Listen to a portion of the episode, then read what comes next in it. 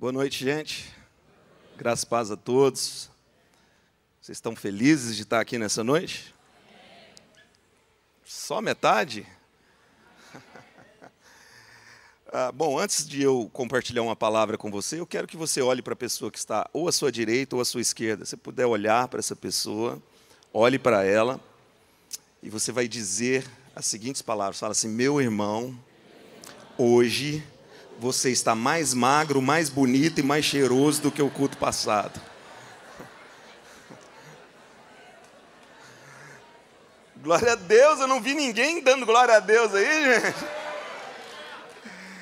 Uau, que alegria. Gente, é muito bom poder estar aqui. É uma alegria enorme para o meu coração. É, a gente acompanha né, o trabalho de vocês, ao ministério do pastor Josué, é uma referência né, para a nação e para a gente que está lá. E hoje poder estar aqui alegra muito o nosso coração. Obrigado, meu amigo, por me receber também com tanto carinho, pastor Caio. Deus abençoe a Fernanda, sempre muito prestativo, me senti extremamente honrado. Obrigado. Né? Eu sei que da próxima vez que você for lá, eu vou ter que fazer alguma coisa, eu vou ter que marcar um chá com o rei, alguma coisa diferente. Né? Aí você fala assim, pastor, mas tem, tem, de vez em quando tem alguns eventos lá de arrecadação para obras sociais. Aí você paga aí umas bagatelinhas para poder tomar um chazinho com o rei. É, apesar que ele é bem nervoso, o Charles é meio nervoso, que a rainha era mais tranquila, era mais ela era mais calma, mais serena. O Charles é um pouco nervoso. Mas vamos tentar isso, tá? Obrigado por nos receber, obrigado por receber. Hoje eu estou acompanhado do meu filho. É, trouxe o John para fazer um, um tour, uma tour comigo. E ele está ali com aquele cabelinho amarelo dele.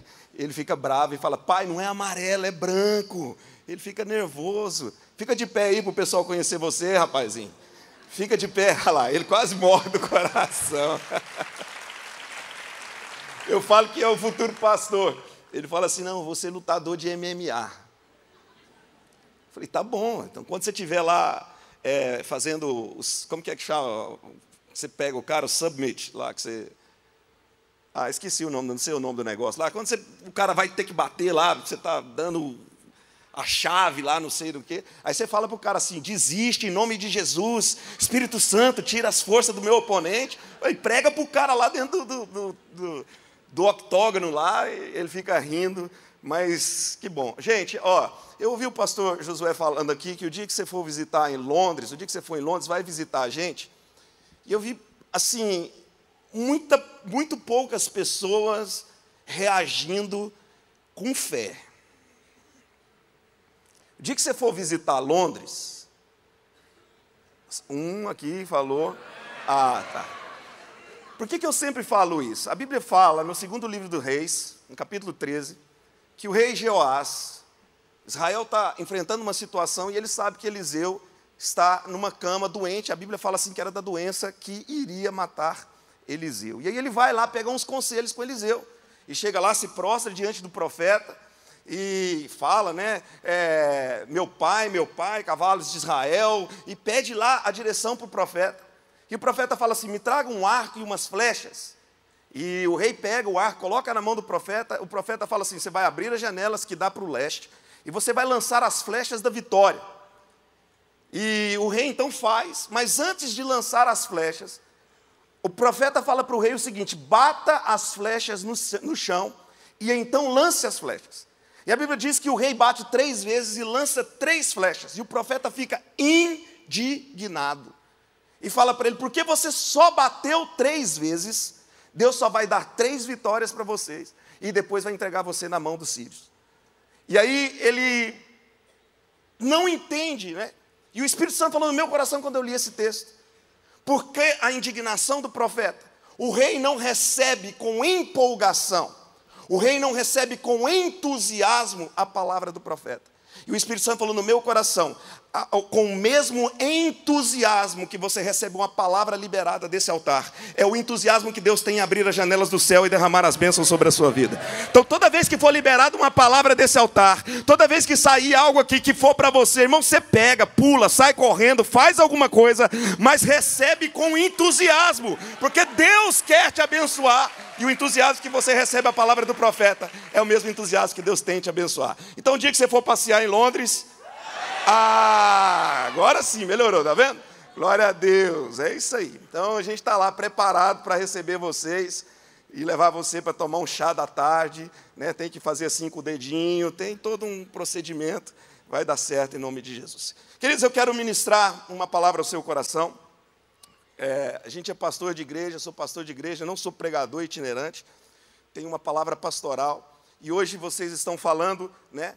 A minha casa é uma bênção, a minha família é uma bênção, e eu quero declarar sobre a sua vida as bênçãos de Deus sobre a sua casa, sobre a sua família, sobre o seu lar, sobre os seus filhos, em nome de Jesus. E nós vamos então ler livro do Gênesis, capítulo 37, do verso 1 ao 5.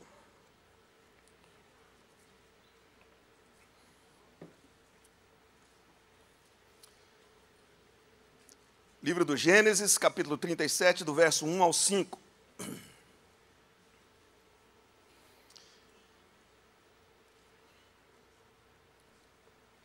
Amém?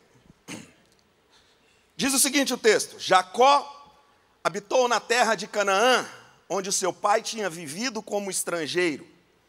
Esta é a história da família de Jacó. Quando José tinha 17 anos, pastoreava os rebanhos com seus irmãos, ajudava os filhos de Bila e de Zilpa, mulheres de seu pai, e contava ao pai a má fama deles. Ora, Israel gostava mais de José do que de qualquer outro filho, e mandou, por isso mandou fazer para ele uma túnica longa. Quando seus irmãos viram que o pai gostava mais dele do que, do que qualquer outro filho, odiaram-no e não conseguiam falar com ele amigavelmente. Certa vez, José teve um sonho, e quando contou aos seus irmãos, eles passaram a odiá-lo ainda mais. Até aqui. Esse texto vai trazer para a gente a história de uma família. Uma história de uma família que envolve algumas situações que às vezes chama a nossa atenção. Por exemplo, ciúme, aceitação, punição, rejeição, tudo isso em um texto curto de uma família abençoada por Deus. Eu, uma vez, meu pai me deu a oportunidade para pregar na igreja. Eu preciso ser sincero com vocês, eu não queria ser pastor. A última coisa que eu queria para a minha vida era ser pastor. Eu cresci cantando na igreja, desde os três anos de idade eu cantava na igreja. Então eu não sei se você é antigo, se você lembra dessas canções, mas eu lembro de eu cantando Meu barco é pequeno e grande é o mar. Alguém lembra disso? Meu barco é pequeno e grande. É, eu cantava esse tipo de música. Né? Na, na época a gente veio da Assembleia, então escola dominical. E cresci, quando eu nasci, meu pai já era pastor, então eu cresci nesse ambiente. E eu não queria ser pastor. Por que, que eu não queria ser pastor? Porque pastor sofre, irmão. Então eu via meu pai sofrendo, eu falava para mim, eu não quero essa vida para mim. As pessoas falavam mal do meu pai, pastor Josué, e às vezes eu, eu estudava, é, trabalhava, sempre trabalhei desde, desde muito pequeno, comecei a trabalhar com nove anos, e quando eu tinha por volta de 16, 17 anos, eu estudava à noite, trabalhava o dia inteiro, estudava à noite, morava na periferia de Goiânia. Então chegava em casa por volta de 11 e meia, é, 15 para meia-noite, para depois no outro dia sair cedo. E às vezes chegava em casa não tinha janta, porque a gente morava em casa pastoral. O que é casa pastoral, pastor? Era uma casa que ficava no fundo da igreja. E o povo da igreja, né, da assembleia, da atitude não era assim não, tá? Era muito folgado. Minha mãe fazia janta e deixava uma panelinha para mim. Durante o culto, os caras iam lá e comiam minha janta. E tinha dia que eu chegava da escola não tinha janta, então eu pedia um dinheiro para minha mãe, ou às vezes eu mesmo com meu dinheiro, né? tinha conta, antigamente você comprava fiado, eu não sei se aqui chama dessa forma, né? Você ia lá e escrevia na cadernetinha de um negócio que aqui, lá em Goiás, a gente chama de x-salada, aqui você chama de podrão. Então imagina, meia-noite, você comendo um X tudo, tomando uma Coca-Cola. Três horas da manhã, acordava a língua aqui de sede. E aí eu passava pela sala, pastor. O meu pai ajoelhado, três, quatro horas da manhã, orando por aquelas pessoas que estavam falando mal dele, que se levantavam contra ele. E eu falava assim, gente, não quero essa vida para mim. Então eu não queria ser pastor. Mas há uma diferença entre aquilo que você quer e aquilo que Deus quer. A Bíblia diz que os caminhos de Deus estão acima dos nossos caminhos, os pensamentos de Deus acima dos nossos pensamentos. Então eu vim aqui para falar para você: não importa o que você pensa e o que você acha, a vontade de Deus sempre prevalece sobre você e sobre a sua casa. E aí, cresci nesse ambiente, cresci nessa, nesse contexto. E a gente olha aqui para a vida de José, uma casa que cheia de problemas. Mas um dia meu pai falou para mim: "Você vai pregar na igreja?" E eu falei: "Não quero". E eu estava pensando em, assim, já estava começando a ler é, esses, esses textos, já estava assim, eu tinha uma palavra em cima desse texto, e meu pai falou: Você vai pregar? Eu falei: Não quero, por quê? Porque eu queria cantar. Eu queria cantar. Eu, meu, meu negócio, meu sonho era ser igual o William Nascimento, famoso. Eu não queria. Aí o meu pai falou assim: Você vai pregar na igreja? Eu falei assim: Não quero, nunca tinha pregado na igreja. E aí o Michael Jackson tinha morrido naquela época. E você sabe que quando morre um cantor, só passa a música do cara. E eu já estava lá em Londres. E aí passando uma música do Michael Jackson. E eu falei assim: Gente, o que, que eu vou pregar? O que, que eu vou pregar? E meu pai anunciou na igreja: O que, que eu vou pregar? E aí eu escutando uma música do Michael Jackson, o Espírito Santo falou com o meu coração: Agora sim, agora acabou. Agora acabou. Pastor, Deus falou com você através da música do Michael Jackson. Falou, irmão. Por incrível que pareça. Que música que era? A música chama Man on the Mirror. O Homem no Espelho. Meu pai estava enfrentando umas situações na igreja. E o povo ficava assim: tem que mudar isso. Tem que fazer aquilo. Se eu fosse pastor, eu fazia assim. E eu já estava por aqui com esse povo falando. E meu pai tranquilo. E aí a música do Michael Jackson fala assim: ó, eu estou olhando o cara que está no espelho. E eu estou pedindo para esse cara mudar as suas atitudes. Não tem uma mensagem mais clara do que essa. Se você quer tornar o mundo melhor, comece mudando você primeiro. E eu fui para a igreja e falei assim: se vocês querem uma igreja melhor, olha para o espelho e mude você primeiro. Se você quer uma família abençoada, olhe para o espelho e fala assim: eu vou ser a bênção para essa família.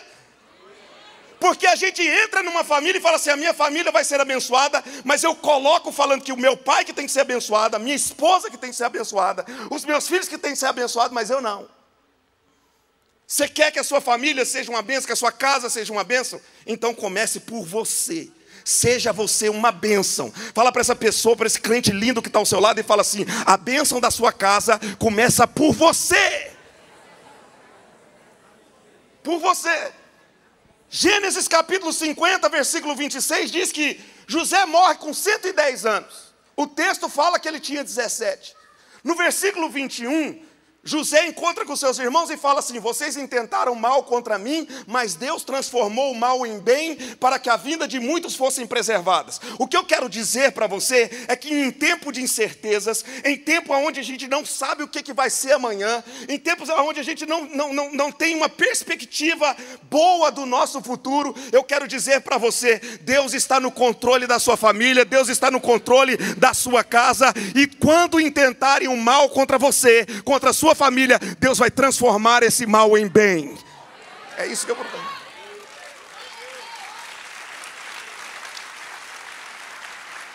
Agora, para José viver isso e ser a bênção para sua casa, para sua família ser abençoada, José teve que ter algumas atitudes. Atitudes corretas que fizeram com que José fosse a bênção para sua família. E essas atitudes podem mudar a minha vida e mudar a sua vida. Se eu estou falando de família, eu preciso entender que começa por mim, começa por você. José vive um relacionamento verdadeiro com Deus. As batalhas de José, as vitórias de José, são as provas de que Deus está com ele. Deus está com José, mesmo nas dificuldades, mesmo nas, nas adversidades. E aí, através da história de José, a gente vai aprender que o nosso compromisso com Deus é a nossa identidade em qualquer lugar. Não é só na minha casa que eu devo ser a bênção, não é só na minha família que eu devo ser bênção. Eu tenho que ser bênção é onde eu colocar os meus pés, é quando eu andar pelas ruas do Rio de Janeiro, no meu trabalho, na minha faculdade, eu devo ser a bênção. Isso vai levar você a viver em função da vontade divina de Deus e vai ensinar você a priorizar o reino de Deus acima de todas as coisas. Hoje em dia as pessoas estão perdendo esse feeling de valorizar a presença de Deus. A primeira coisa, uma das coisas mais importantes que eu preciso entender, que para minha casa ser uma bênção, para minha família ser uma bênção, eu preciso priorizar a presença de Deus. Isso é fundamental. Agora, José teve algumas atitudes, e eu quero focar nessas atitudes, e eu quero que você grave nessa noite, que essa palavra entre e penetre no seu coração e frutifique. Porque as atitudes corretas vão levar vocês a serem a bênção para a sua família e a sua família ser abençoada através de vocês. Primeira atitude, a Bíblia fala que José cuidava do seu rebanho, do rebanho do seu pai com seus irmãos e trazia má fama deles a seu pai.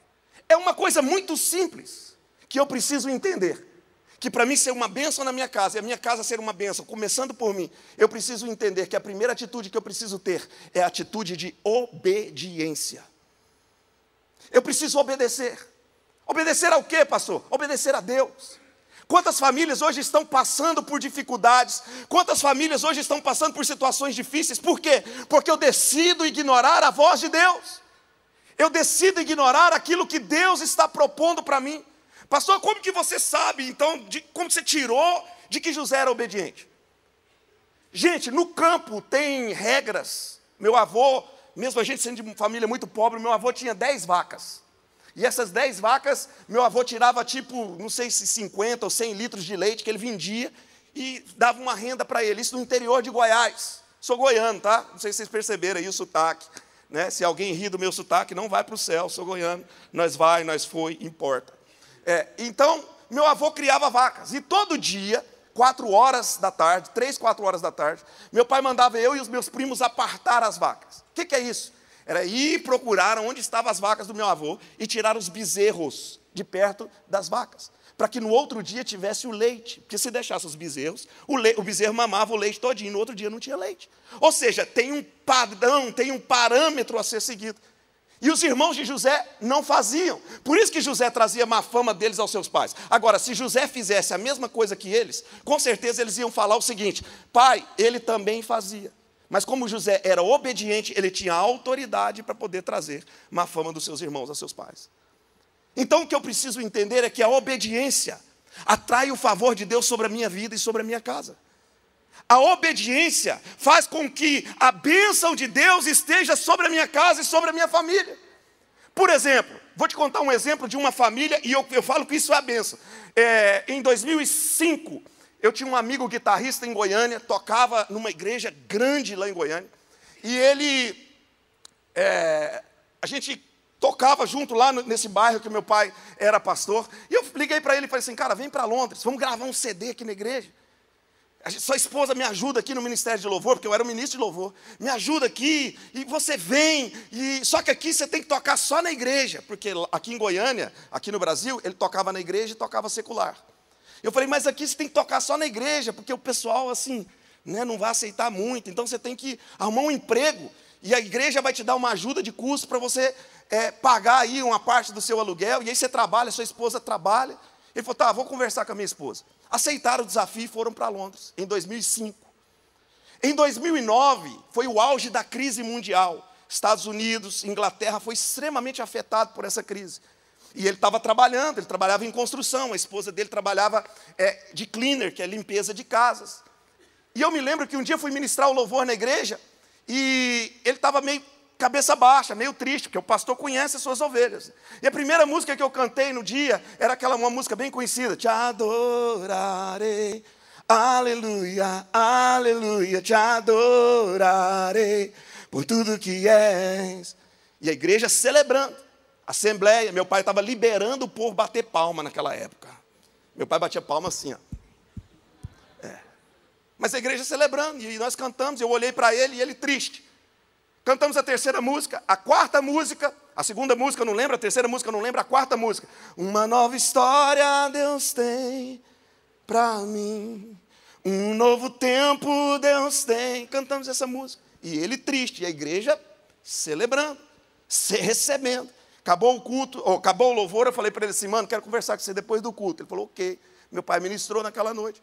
Fui conversar com ele. Ele falou assim, cara, você sabe que eu perdi um emprego já tem duas semanas. Eu falei, não, não sabia não. Ele falou assim, pois é, eu perdi um emprego e minha esposa também. E Londres, em 2009, era a segunda cidade mais cara do mundo para se viver. Só perdi para Tóquio. Ele estava com um aluguel atrasado um aluguel vencendo, não tinha compra em casa, comida em casa, não tinha dinheiro para comprar uniforme para os filhos começarem a estudar. Lá as aulas começam no mês de setembro. Eu olhei para ele e falei assim: tá, e aí? Tipo assim, vai pedir uma ajuda, alguma coisa, para a igreja dar uma força para ele. Ele falou assim: cara, ontem eu recebi uma ligação do fulano, da boate e tal. O cara me chamou para tocar lá sexta, sábado e domingo. Falei, certo. Só que eu falei para o cara que domingo à noite não podia tocar. Aí ele falou: Não, então toca à tarde. Eu, ah, entendi. Aí ele olhou para mim e fez aquela pergunta que todo pastor adora ouvir. Olhos cheios de esperança e falou assim: O que, que você acha? Eu olhei para ele e falei assim: Cara, Lucas capítulo 17, versículo 1, Jesus olha para os seus discípulos e diz: É inevitável que haja escândalo no meio de vós, mas ai daquele pelo qual vier o escândalo. Como seu pastor, a minha resposta para você é não. Mas você obedece se você quiser, porque obediência é atitude. Caso contrário, não é atitude, é obrigação. Se eu pegar você e falar que você tem que fazer, não é obediência, é obrigação.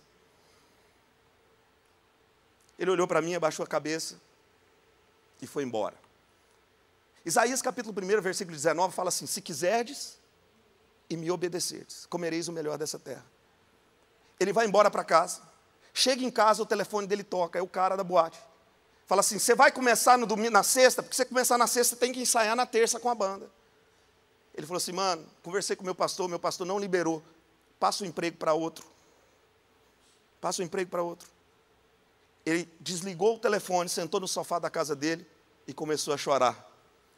Porque existem certas atitudes de obediência que Deus requer de você, que você vai chorar. Mas a Bíblia diz que o choro pode durar uma noite inteira, mas a alegria ela vem pela manhã. Agora preste atenção.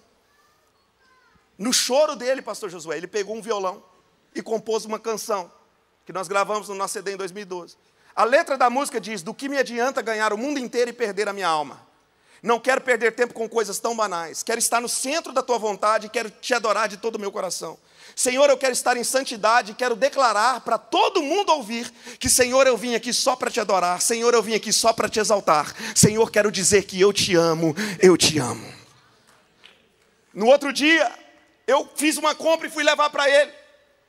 Alguns irmãos tinham sentido, acho que alguém ouviu a conversa, sentiu de ofertar na vida dele, pagou o aluguel que estava atrasado, pagou o aluguel que estava para vencer. Eu levei a compra para ele, comprou o uniforme para os filhos, e mas o mais importante, ele já estava na Inglaterra há quatro anos ilegal, porque ele não tinha documento. Naquele mesmo ano, o parlamento britânico alterou uma lei de família, ele deu entrada na documentação dele e da família dele. Hoje são cidadãos britânicos. Quando você decide obedecer, Deus é capaz de mudar a lei do país para abençoar você e a sua casa, a sua família. A obediência atrai o favor de Deus. Então José era obediente. Mas os irmãos enciumados decidem então vender José, e José vai parar na casa de um cara chamado Potifar.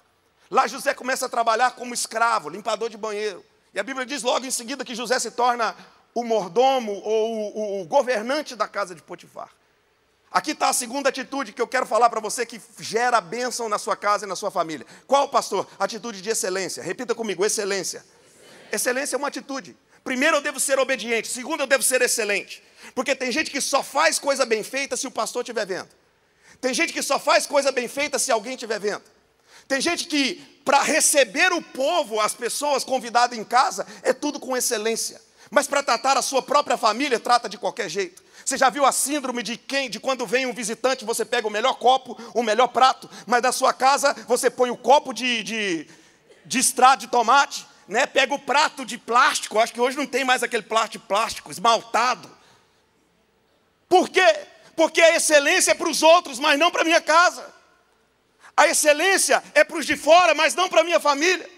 Tem gente que trata o convidado, ou o cara vem para a igreja, trata o irmão da igreja com, sabe, meu, numa, numa polidez, numa educação, mas chega em casa, trata a esposa e os filhos de forma, sabe, de qualquer jeito. A excelência é uma atitude e ela cabe em qualquer lugar, porque excelência é padrão do céu. Se eu quero que a minha casa seja uma bênção, eu preciso ser excelente na igreja, ser excelente na minha casa, ser excelente no meu trabalho, ser excelente aonde eu estiver. Eclesiastes capítulo 9, versículo 10: Tudo quanto vier a sua mão para fazer, faça-o conforme todas as suas forças. Seja o melhor marido, seja a melhor esposa, seja o melhor filho, seja uma família excelente, seja um crente excelente. Seja um, um, adorador excelente. Isso é uma das coisas que mais me intriga lá na igreja. Eu moro de frente ao estádio de Wembley.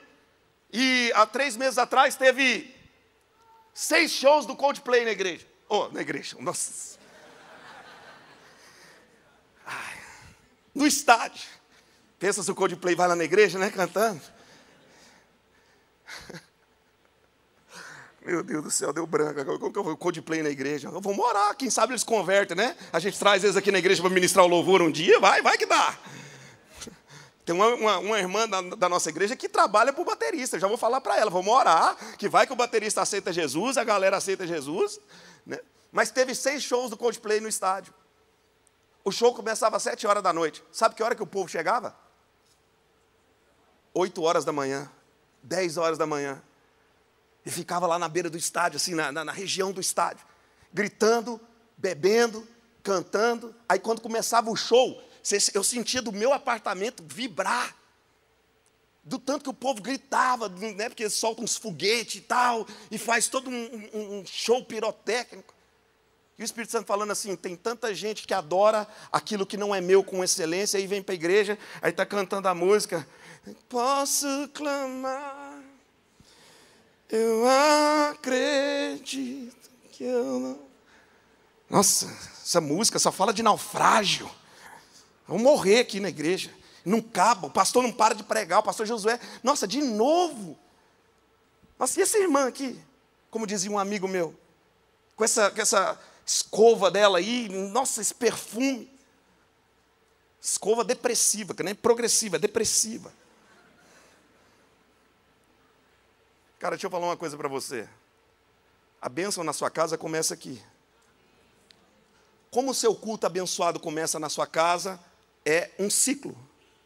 Você começa em casa, é abençoado na igreja. É abençoado na igreja, é bênção em casa. É bênção em casa, é bênção na igreja. É abençoado na igreja, é bênção em casa. Aí você vem para a igreja, não adora, não recebe, não cultua, não glorifica, não oferta, trata de qualquer jeito e chega em casa e quer que a bênção de Deus esteja lá. Eu cheguei em Londres em 2002 e aprendi a falar inglês e a gente é, compartilhava uma igreja. O pastor Josué foi, hoje a gente usa um teatro de uma escola. Mas antes a gente compartilhava com uma igreja inglesa. E o pastor gostou muito de mim para ministrar, porque brasileiro, né, aquela coisa para cima, e ele me chamou para ministrar na igreja inglesa uma vez por mês. Eu falei, tá bom, comecei a ministrar. Um dia eu fui ministrar na igreja, ele chegou em mim e falou assim: Éder, hoje você não vai cantar aqui. Eu vou pregar numa igreja e você vai comigo. Falei, tá bom, pastor. Eu pensei assim, deve ser uma igreja minúscula. Porque estava comentando com o pastor Caio, a, a, a, o evangelho está morrendo na Inglaterra. Nós alugamos um espaço em uma igreja numa cidade chamada Watford, que é próximo de Londres, para onde a gente tem uma das nossas filiais. E essa igreja batista, no início do século, 1910, 1900 e alguma coisa, tinha 3.900 membros. Hoje tem 16, 17, velhinhos. O líder dos adolescentes tem 92 anos, se não me engano. Isso é só para descontrair, gente. Mas é um monte de velhinho. O pastor da igreja, que é um inglês que morou no Brasil, quando viu meu pai fazer batismo, chorou, porque tem 20 anos que a igreja não batiza ninguém. E eu pensei, então, pastor Ian, que é da, New Life Christian Center, que era a igreja que eu cantava, vai me levar para uma igrejinha dessa. Vou chegar lá, vai ter meia dúzia de velhinho, vou cantar Amazing Grace e vai dar tudo certo. Aí, dirigiu uns 40 minutos, parou atrás de um galpão. Cara, quando eu estava ali atrás, que o pastor me mostrando, veio na memória direitinho. Paramos atrás de um galpão, aí veio um diácono uma gravatinha preta, uma camisa branca, calça preta, sapato brilhando, moreninho. E quando nós abrimos a porta, ele já abriu a porta para mim. Hi, pasta Ian, pasta Ed, how are you? Eu, ok, hi, hi. Oh, follow me. Estamos seguindo cara. Aí entra numa sala. E corredor para cá, e corredor para lá. E eu estou escutando um barulho. Falei assim, gente, os jamaicanos já estão tá fazendo festa em algum lugar cedo, domingo cedo. Fomos entrando, entrando, entrando, saímos numa porta igualzinha a essa porta, só que a porta saía em cima do altar. Quando eu saí na porta, eu olhei para a igreja, irmãos, tinha 6 mil pessoas na igreja.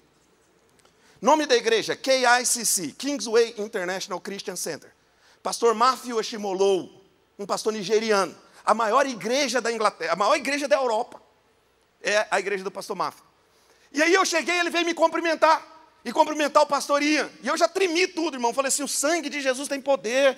Como que eu vou cantar para seis mil pessoas? E meu Deus do céu. Aí ele chegou, me cumprimentou com um sorrisão no rosto e falou assim: Ah, pastor Éder, você que vai ministrar o louvor, você tem 30 minutos para cantar. Eu falei: Meu Deus do céu. E ele falou assim: vai ter uma televisão. Cara, igualzinho, vai ter uma televisão com tempo aqui para você. Você tem que terminar com 30 minutos, porque o nosso culto é transmitido ao vivo pela Sky. Cada vez ficava pior. Aí cheguei, cheguei na banda, cheguei no pessoal da banda, falei assim: que músicas você toca? Você conhece essa? Conhece. Você conhece essa? Conheço. Então vamos cantar essas quatro músicas. Aí eles falaram assim: beleza. Ô guitarrista, posso usar essa guitarra sua aqui, varão? Então vem cá para segurar o microfone para mim aqui, que você vai ser meu pedestal agora. Eu não vou mandar você tocar a música, acho que você não vai conhecer, não. Aí depois você pega aqui. Eu tenho que mostrar para você o que aconteceu lá clean, please. Só para mim. Só para me bagunçar com sua guitarra aqui. Aí, fui ministrar o louvor. Comecei. Comecei, né? Falei assim, hi, God bless you, good morning. E eu olhei para a igreja, irmãos, e percebi que 80% do povo era africano. Estava assim, meia luz, igual estava aqui. Pastor, como você percebeu que o povo era africano? Eu deixo a sua imaginação fluir, fique em paz, o que você pensar, é isso aí. Comecei, e comecei a cantar assim, ó. Your love is amazing, steady and unchanging. Your love is a mountain firm beneath my feet. E o refrão dizia: Aleluia, Aleluia. Your love makes me sing. Aleluia, Aleluia, Aleluia. Your love makes me sing. Aí era essa parte que a banda entrava. O baterista fez uma frase, o baixo entrou. Quando entrou, irmão, todo mundo, os caras passou a mão nos tamborzinhos debaixo do banco e começou a fazer uma festa. E o irmão veio dando cambalhota no meio do corredor da igreja. E as irmãs africanas que tem a bunda pequenininha começou a dançar. E eu dei uma crise de rir no meio da igreja. E o povo achando que eu estava na unção, irmão. E eu. E eu ria, mas eu ria, mas eu chorando, e o povo falando assim: o pastor deve estar no manto. Não, nada a ver. Irmão, eu sei que demorou 15 minutos para me recompor. E aí quando eu segurei assim, eu. Your love makes me sing. Ah! E o povo gritava e jogava menino para cima. E eu falei assim, meu Deus do céu, o que, que é isso, cara? Aí eu olhei para o relógio, tinha passado 15 minutos, aí eu Falei, pula a segunda música, vamos para a terceira. Aí era o quê? Então eu comecei a cantar. How great is our God. Sing with me, how great is our God. And all you see how how great is our God. Quando eu comecei a cantar essa canção, se o tecladista já puder subir e me ajudar. Obrigado, filho. Quando eu comecei a cantar essa canção, a presença de Deus desceu naquele lugar como nunca antes. O povo que estava pulando e rebolando agora estava com a boca no chão, chorando. E a presença de Deus movendo naquele lugar. Aí eu que estava dando crise de rir, agora estou chorando copiosamente. Quando eu olhei para o relógio, estava assim: time's up, time's up. O pastor Máfio não conseguia pegar o microfone. Eu falei assim: né, eu não falei, né? Eu pensei, porque eu estava no, no chão. O culto não vai acabar. O culto tinha que terminar meio-dia. A música terminou uma hora da tarde. Essa música, How Great. No final, o povo foi acalmando e ficou aquele silêncio na igreja. Que lá eles respeitam o silêncio. Ninguém falava nada, só escutava línguas estranhas. No meio da igreja, de repente, no silêncio, alguém começa a cantar. Sings my soul, my Savior God, to thee.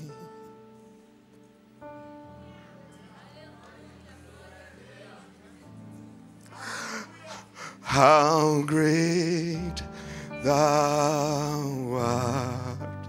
Você pode cantar comigo então, minha alma. Então minha alma canta Oh Jesus, grandioso és tu.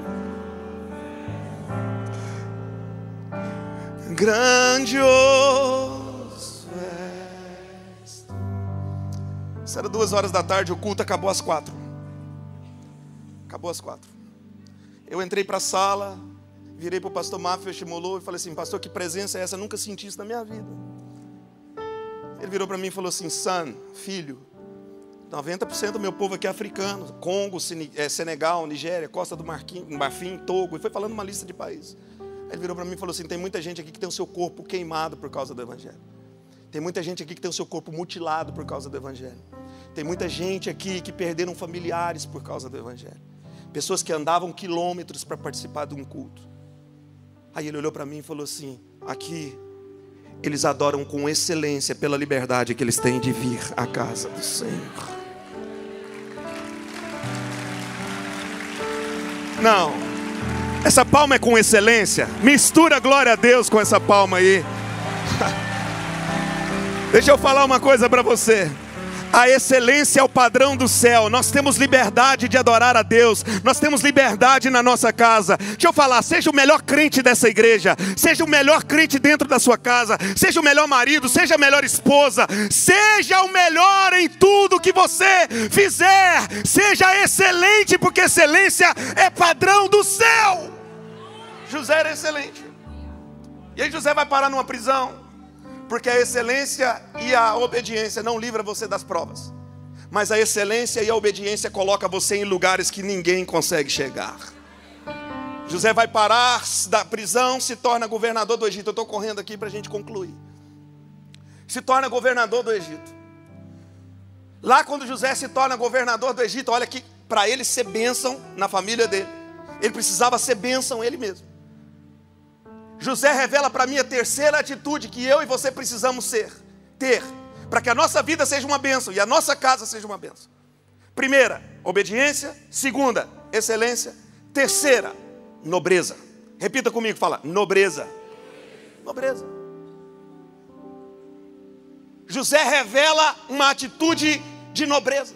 E quando eu fui para o dicionário para entender o que, que significava essa palavra, Três definições de nobreza me chamaram a atenção. Três definições. Primeira delas, repita comigo, fala assim: revela elevação moral. O que, que isso significa? Você não precisa falar mal de ninguém, puxar tapete de ninguém, pisar em ninguém para chegar onde Deus quer que você chegue. Se Deus quer colocar você numa posição de honra, Deus vai colocar. Se Deus quer abençoar a sua casa, Deus vai abençoar. Você não precisa passar por cima de ninguém. Revela elevação moral. Segunda Definição de nobreza. Repita comigo, fala: generosidade. Quem é nobre é generoso. Você quer saber se uma pessoa é nobre? Você avalia pela generosidade. Generosidade para com a sua casa, para com a sua família, para com seu filho, com a sua filha, com sua esposa, com seu marido. Como eu disse, tem gente que sai, leva os amigos para um restaurante, paga uma conta, mas não tem coragem de levar a esposa e os filhos para poder comer fora. É generoso com todo mundo, mas não é generoso com a sua própria família. Quem é nobre é generoso. Generosidade na sua igreja, generosidade com as pessoas que estão próximas de você. Como que você sabe isso, pastor? José, quando viu que o povo estava morrendo de fome, abram celeiros do Egito, Porque senão o povo vai morrer de fome. Você quer ser alguém que seja uma bênção e que a sua casa seja uma bênção, que a sua família seja uma bênção também? Seja generoso. Porque a generosidade vem de Deus, é do coração de Deus. O seu Deus é um Deus generoso. Terceira definição de nobreza. Repita comigo, fala assim: grandeza de alma. Quem é nobre é grande de alma. Meu pai levou um pastor para Londres, pastor Josué. Colocou o cara dentro de casa, seis meses. O cara ia ficar uma semana e ficou seis meses. Aí o cara falou assim: preciso trazer minha família. Meu pai falou: tá bom, vou te dar uma carta. A esposa dele chegou na imigração, falou coisa errada, foi deportada. Esse cara ficou desesperado. Meu pai falou assim: vai para o Brasil que eu vou dar o visto para você. Meu pai nunca tinha dado visto para ninguém. Vou dar o visto para você. Aí ele veio para o Brasil, veio aqui para o Rio de Janeiro para tirar o visto. Seis meses o visto ficou pronto. Na semana dele voltar, alguns obreiros da igreja do meu pai decidiram se levantar contra o meu pai e dividiu a igreja. Meu pai tinha 110 pessoas. Pastor, uma igreja só de 110 pessoas, pequenininha. Na Inglaterra é uma bruta de uma igreja, tá? Mas ele perdeu a metade das pessoas. Mas meu pai falou uma frase para mim que eu nunca esqueci: aquilo que Deus te deu é seu, ninguém toma. Se não está com você, é porque Deus não queria que estivesse. Então meu pai era consciente com relação a isso. Foi para o aeroporto buscar o pastor. Oito horas, meu pai esperando o pastor, falou assim: vai deportar tudo de novo, não é possível. Eu dei o visto para o pastor e não vai deixar ele entrar. Meu pai me liga, eu pego um trem, vou lá para o aeroporto, ligo para a imigração. Está esperando fulano de tal, os caras, não tem ninguém aqui com esse nome. Falei, meu pai, não tem ninguém. Meu pai, será que ele perdeu o voo? Naquela época não tinha WhatsApp. Vamos embora para casa e vou tentar ligar para o pastor. Quando nós estávamos voltando para casa no carro, o telefone do meu pai toca, era o pastor. Pastor Senito, estou sabendo que você está no aeroporto me esperando. Sim, irmão, cadê você? Para onde você está? Cheguei ontem. Mas você já está aqui, por que você não falou nada? Ele foi para ser pastor dos 50 que tinham saído da igreja do meu pai. Meu pai foi embora chorando. Um mês se passou. Na ceia, eu cantando, ministrando louvor, cantei uma música, no refrão diz: Pai, perdoa os meus erros e me ensina a perdoar. Venha a nós o teu santo reino e me ensina a amar. Meu pai pregou uma mensagem sobre amor naquela noite, acabou o culto. Ele falou assim: pega dois obreiros e vamos ali. Eu falei: aonde? Ele falou assim: chama dois obreiros e vamos ali. Chamei os caras, entramos dentro do carro. Meu pai para na porta da igreja do pastor. Eu estufei o pé de pomba e falei: vai dar porrada, vai dar briga. Entramos, quando o pastor viu meu pai, falou assim: vai dar ruim. Os caras já chegaram atrás dele também. Chegamos de frente para o pastor, eu falei assim: é agora. Se ele levantar a mão, eu já vou. E nunca briguei na minha vida, tá? Nunca, nunca. Meu pai estendeu a mão para o pastor. O pastor pegou na mão do meu pai. Meu pai olhou nos olhos dele e falou assim: Meu amigo, eu vim aqui para te pedir perdão. Eu falei: Agora meu pai ficou maluco. Meu pai ficou doido. Vim aqui para te pedir perdão se eu te falei alguma coisa, se eu te fiz alguma coisa. Se eu agi de forma errada com você, me perdoa, meu amigo. Pastor começou a chorar. Meu pai concluiu falando assim: Mas eu também vim aqui para liberar perdão sobre a sua vida. Dizer que eu não quero guardar essa mágoa no meu coração. E os dois deram um abraço e choraram. E eu que estava pronto para brigar já estava chorando. E aí eu entendi que quem é grande de alma sabe perdoar. Que para minha família ser uma bênção, eu preciso também saber perdoar. Pastor, mas não tem isso no meio de família. O que tem de gente rancorosa que não perdoa pai, que não perdoa mãe, que não perdoa não sei quem, que não perdoa não sei quem. Shakespeare não era pastor, mas disse que a mágoa é o único veneno que você toma esperando que o outro morra. Talvez eu vim aqui para pregar para uma pessoa só. Talvez eu nunca mais volte aqui. Mas Deus me mandou aqui nessa noite para falar para você: libera perdão. Porque quem é nobre sabe perdoar. Quem é nobre tem perdão no seu coração. Seu coração não é lugar de lixo, seu coração não é lugar de sujeira, seu coração é habitação do Espírito Santo de Deus. Então libera o perdão, põe isso para fora, e isso vai ser uma bênção para sua vida, como vai ser uma bênção para sua casa.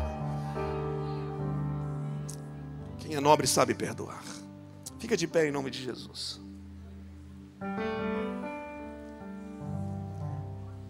Primeira atitude de José, obediência. Segunda atitude, excelência. Terceira atitude, nobreza. Quarta atitude, a mais importante de todas. José não trocava a presença de Deus por nada. Você quer que a sua casa seja uma bênção? Construa um altar na sua casa. Não negocie a presença de Deus no seu lar. Olha para a pessoa que está ao seu lado e fala assim: a presença de Deus na sua casa é fundamental para que a sua família seja abençoada. Pastor, aonde que está escrito isso? Acompanha comigo. Eu vou lendo, você preste atenção. Enquanto eu estiver lendo, eu também quero ministrar, ou liberar uma palavra profética sobre a sua vida. Gênesis capítulo 39, no versículo 3. Preste atenção. José não negociava a presença de Deus. Diz no, no versículo 3: Quando este percebeu, Potifar percebe que o Senhor estava com José e o fazia prosperar em tudo o que ele fazia. Deixa eu liberar uma palavra profética sobre a sua vida. Quando você valorizar a presença de Deus sobre a sua casa, sobre a sua vida, tudo que você colocar as mãos, Deus vai fazer prosperar. Deus vai trazer prosperidade para sua casa, para sua família. A sua família vai ser uma bênção por causa da presença de Deus. Olha o que diz o versículo 5. Desde que Potifar deixa José cuidando da sua casa e de todos os seus bens, o Senhor abençoou a casa de Potifar por causa de José. A bênção do Senhor estava sobre tudo que Potifar possuía, tanto na casa quanto no campo. Deixa eu profetizar sobre a sua vida. Quando você valoriza a presença de Deus e não troca a presença de Deus por nada, você é abençoado, mas as pessoas que estão à sua volta também são abençoadas. Aquela empresa é abençoada porque você está lá, aquela casa é abençoada porque você está lá, a sua família é abençoada porque você está lá. Porque não é porque você sabe, não é porque você tem, não é porque você é formado, mas é por causa da presença de Deus. Olha o que diz o versículo 21.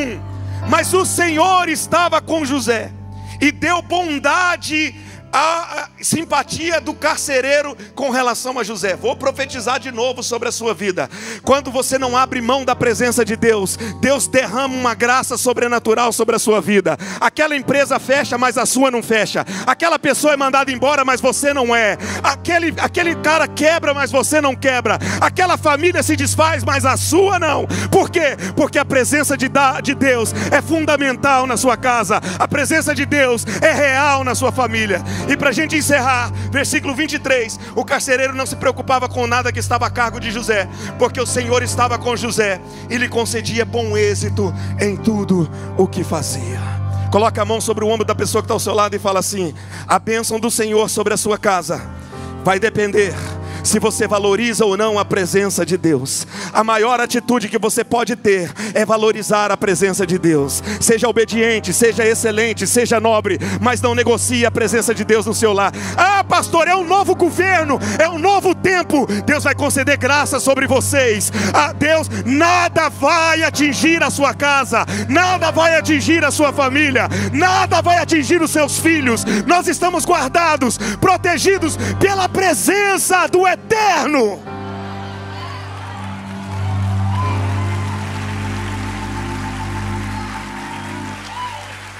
Charles Swindoll disse: Deus era claramente o segredo de José.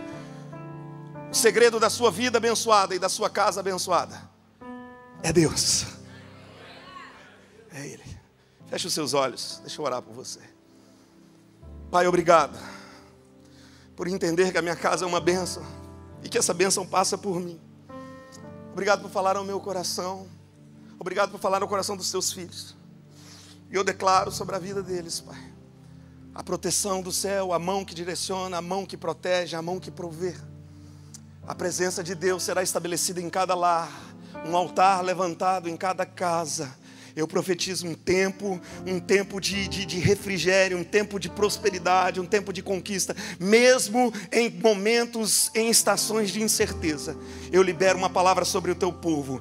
Esta igreja e esta geração será abençoada em nome de Jesus.